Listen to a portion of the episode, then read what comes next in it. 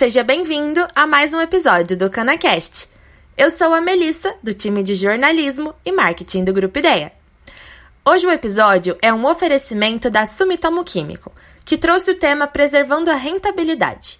E os dois nomes que vão falar sobre o assunto são o João Paulo Piveta e o Ricardo Almeida, que conversaram sobre os resultados do produto Impulse na safra 21-22, uma solução da Sumitomo para ajudar a rentabilidade da produção canavieira. O Impulse é um regulador de crescimento vegetal do grupo químico do etileno, recomendado para diversos cultivos com múltiplos benefícios quali quantitativos. O bate-papo entre eles aconteceu lá no 15º Grande Encontro sobre Variedades de Cana, e você confere agora no CanaCast como que foi essa conversa enriquecedora.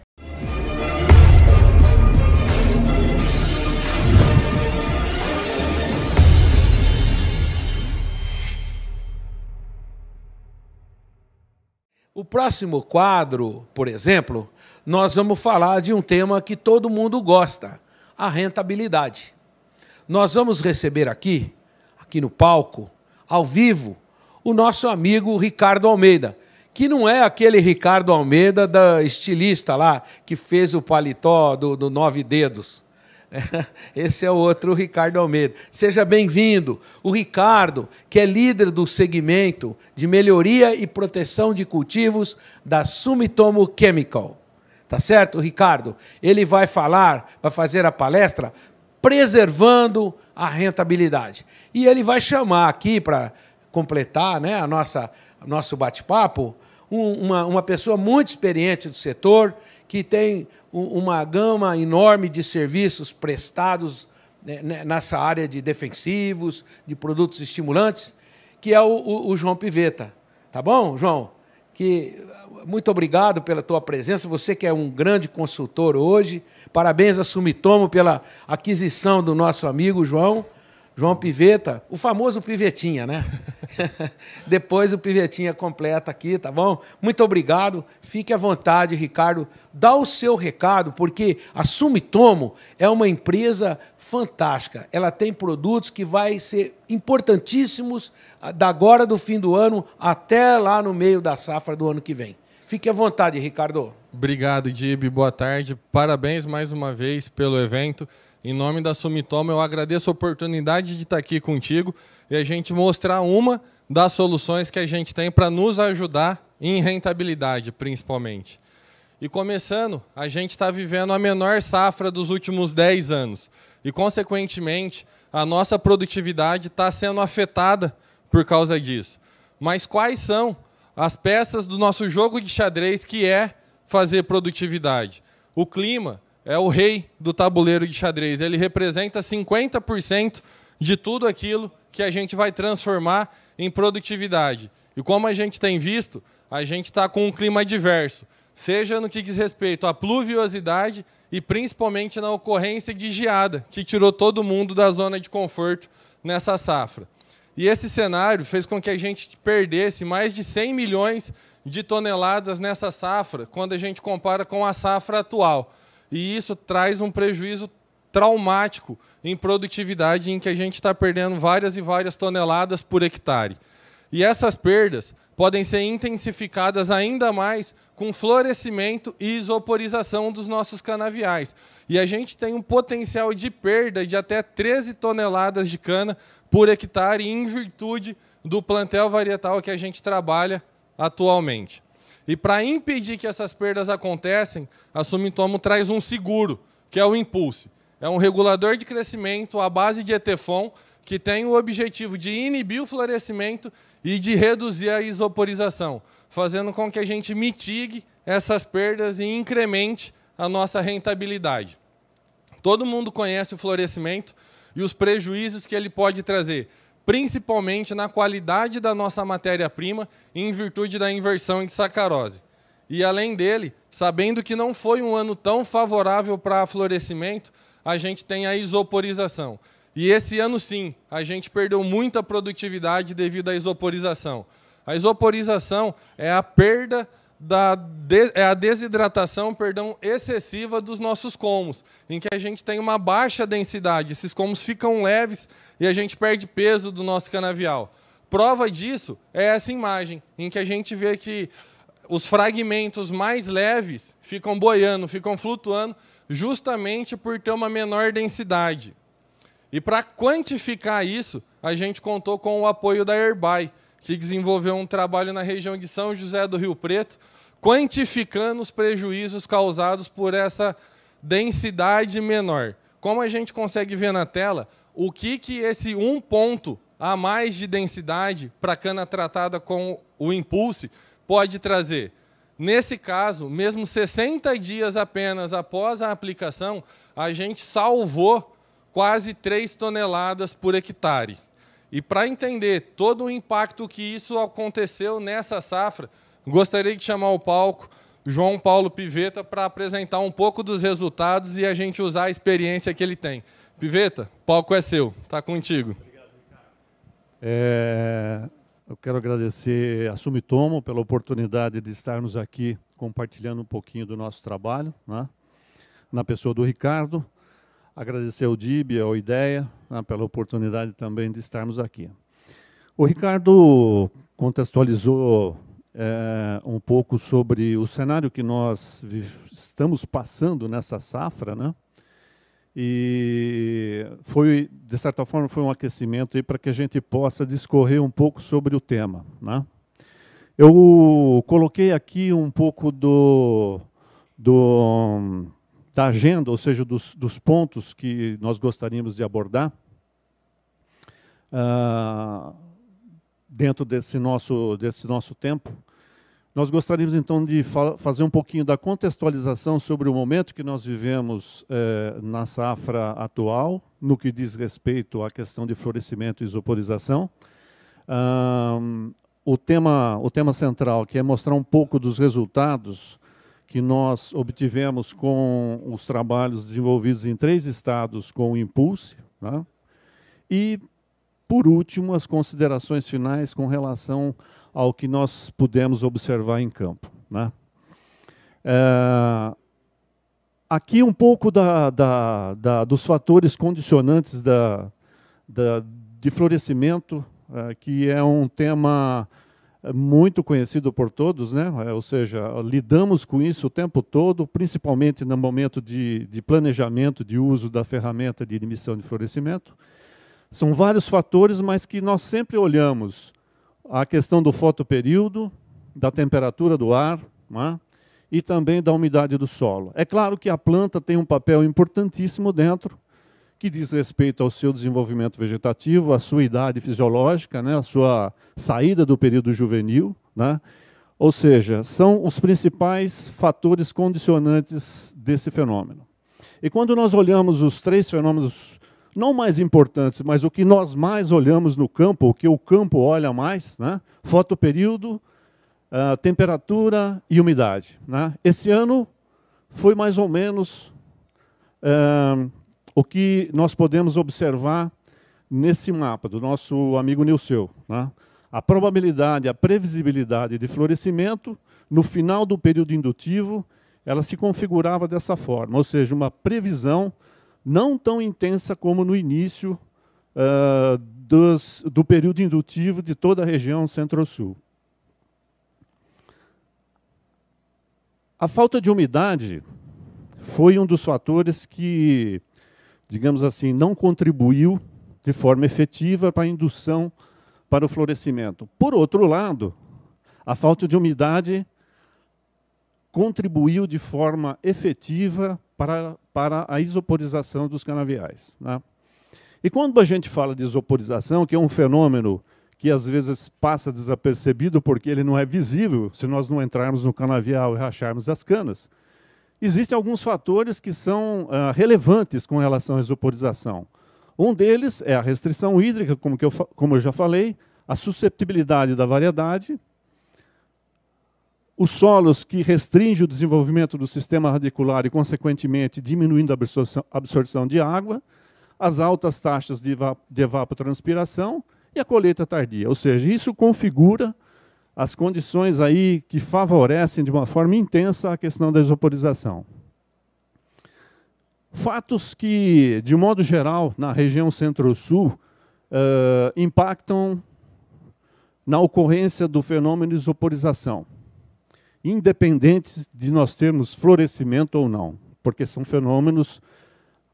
O florescimento gera isoporização, mas nem sempre precisamos ter florescimento para ter, termos isoporização, basta ter deficiência hídrica. E eu coloquei aqui quatro pontos que nos levam à a, a, intensificação de, de, desse fenômeno, da ocorrência desse fenômeno que é a expansão dos canaviais em região de, de déficit hídrico, ou seja, de é, regiões é, já com deficiência hídrica já sabida, né? como foram as expansões no, na última década. O perfil varietal com variedades novas que chegaram no mercado e que em alguns momentos são manejadas no final de safra. O aumento da janela de safra, né? um pouco está ligado ao item anterior, onde nós temos situações aí até de 10 meses de safra, isso é altamente prejudicial, ou seja, cana isoporizada, isoporizada no campo, a cada dia que passa, a perda aumenta. E, por último, o déficit hídrico severo que nós estamos passando, digamos assim, nas últimas três safras, né? e esse ano intensificado, como já foi comentado aí por vários colegas. Pois bem, o manejo do florescimento e da isoporização, ele não acontece de um dia para o outro. Vamos fazer a inibição de florescimento ou de isoporização. É uma tomada de decisão que tem que ter um pouquinho de estratégia para se fazer a tomada de decisão e entrar no momento certo, com a ferramenta eh, que se faz necessário para, esse, para a inibição desse, desse fenômeno, dos dois fenômenos. Né? Então, aqui eu listei cinco, eh, cinco, cinco tópicos que são fundamentais. Né? O primeiro é o planejamento de colheita. Quando que as canas mais prováveis a, ser, a florescerem terão florescimento, eh, poderão florescer? Ou seja, olhar meio, final de safra e, obviamente, tomar decisão por aquelas de meio e final de safra. Cana de início de safra não há necessidade, você faz o manejo eh, varietal.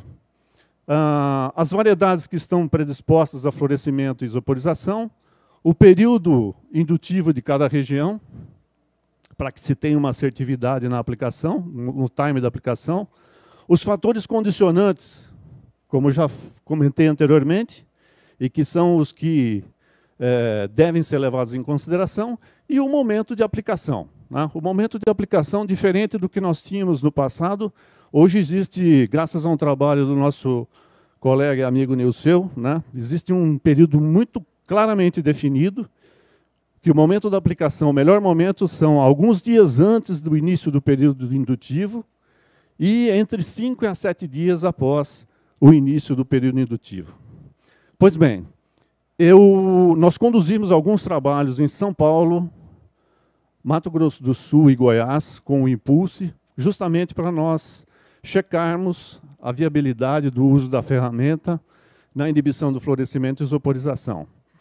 Aqui eu tenho um, um quadro mostrando as variedades que foram utilizadas nos campos. Eu vou acelerar um pouquinho, em função do tempo. Importante nós vermos os resultados. Mas, no estado de São Paulo, os três campos foram aplicados dentro do período recomendado, ou seja, nós partimos aí de zero dias do período indutivo até oito dias, ou seja, dentro da faixa da faixa ideal recomendada. Né? As colheitas foram feitas em junho eh, e agosto, aí entre 160 e 200 dias, ou seja, foi um período, um número de dias eh, suficiente para a gente ter essa visibilidade em termos de eficácia da ferramenta. Né? Uh, e a dose, o Ricardo já comentou, né, em torno de, eh, em torno, não, desculpa, um litro por hectare, eh, que foi aplicado do impulso. Eu vou explicar esse primeiro slide, que depois ele se repete para as regiões de São Paulo e Goiás. Né? O que, que nós colocamos aqui? Nós colocamos uh, os dois fatores mais importantes com relação ah, aos, ah, aos, aos, fatores que condicionam o florescimento, que é a temperatura máxima e mínima, né? a amplitude correlacionada com a precipitação.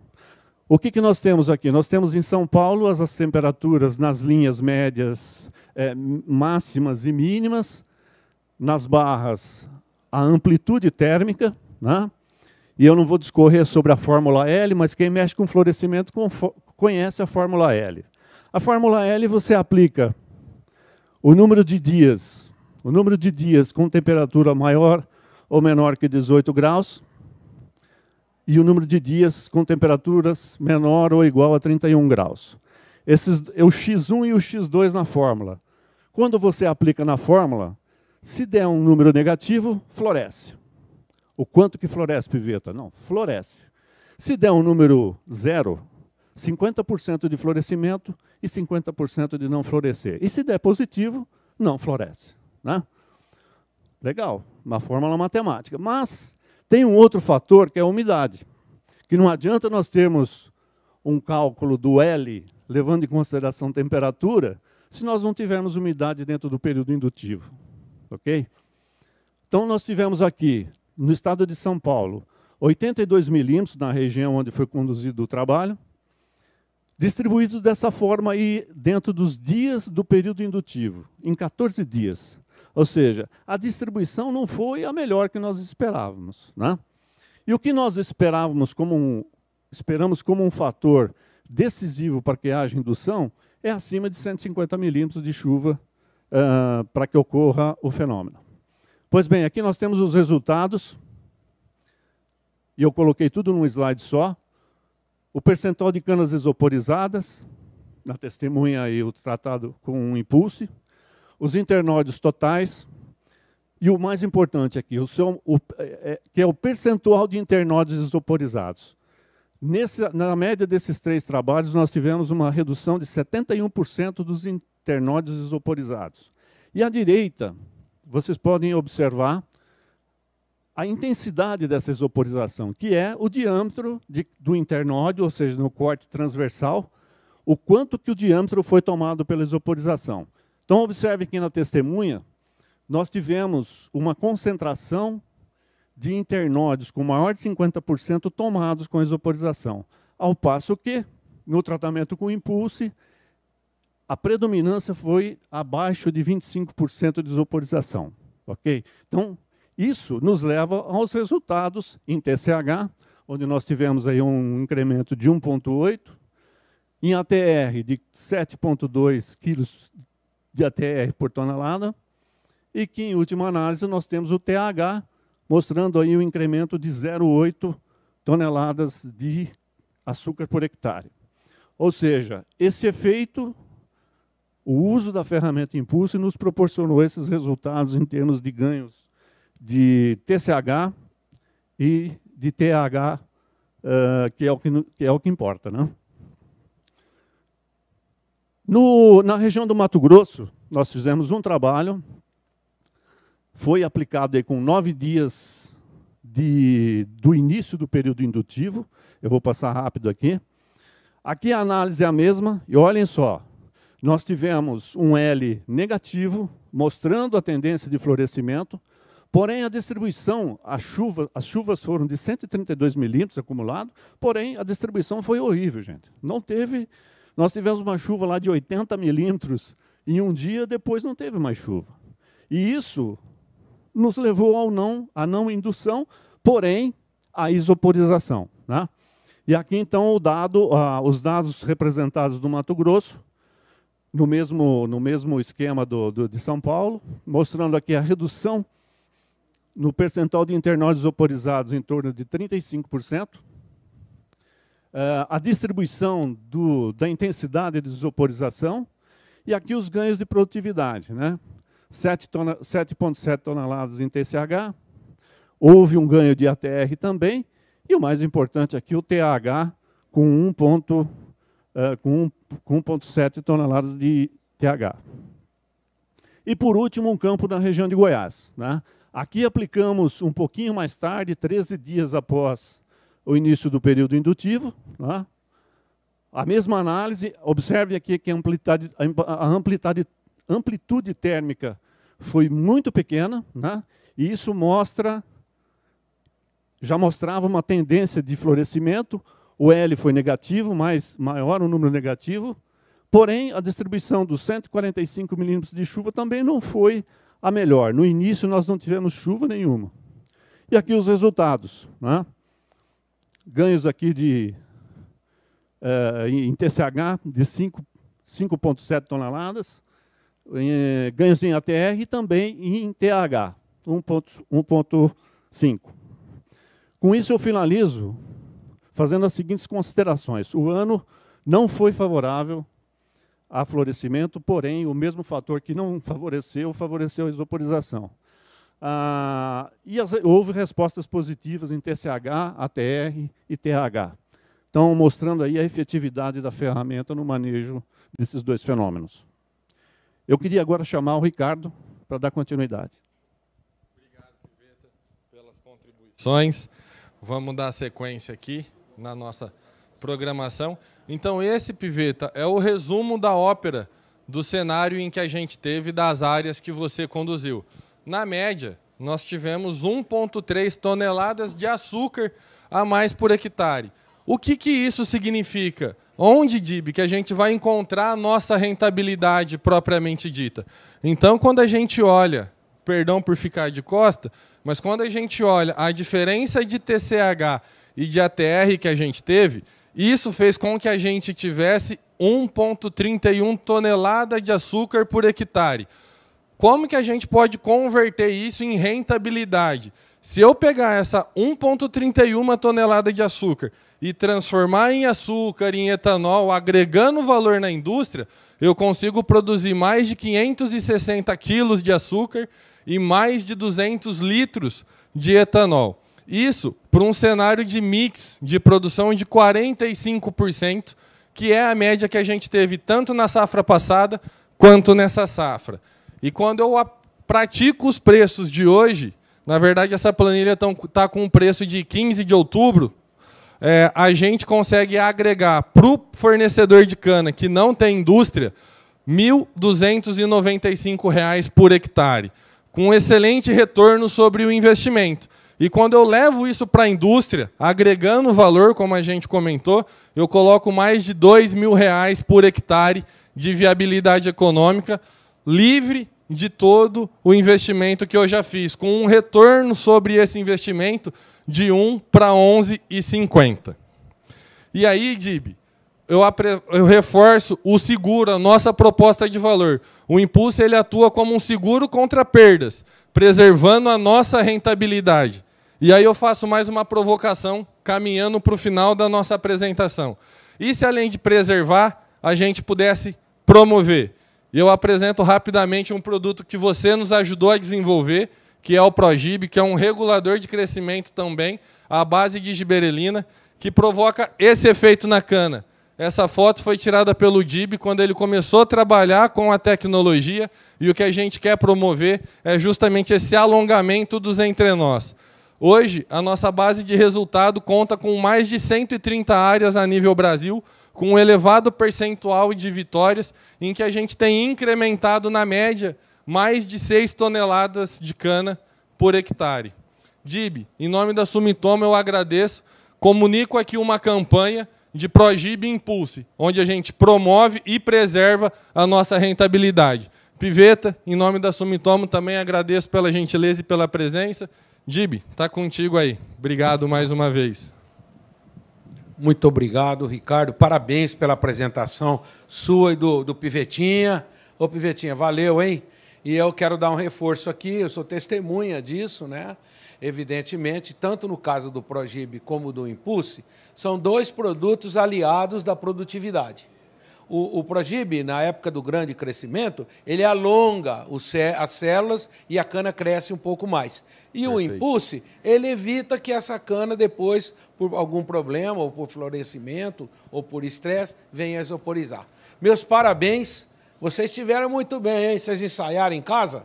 Bastante, tem é, que fazer bonito, Dib. Mas tá dormindo em quarto separado, né? Sempre. Ah, então, então tá bom. Muito obrigado, obrigado Ricardo. Fica com Deus.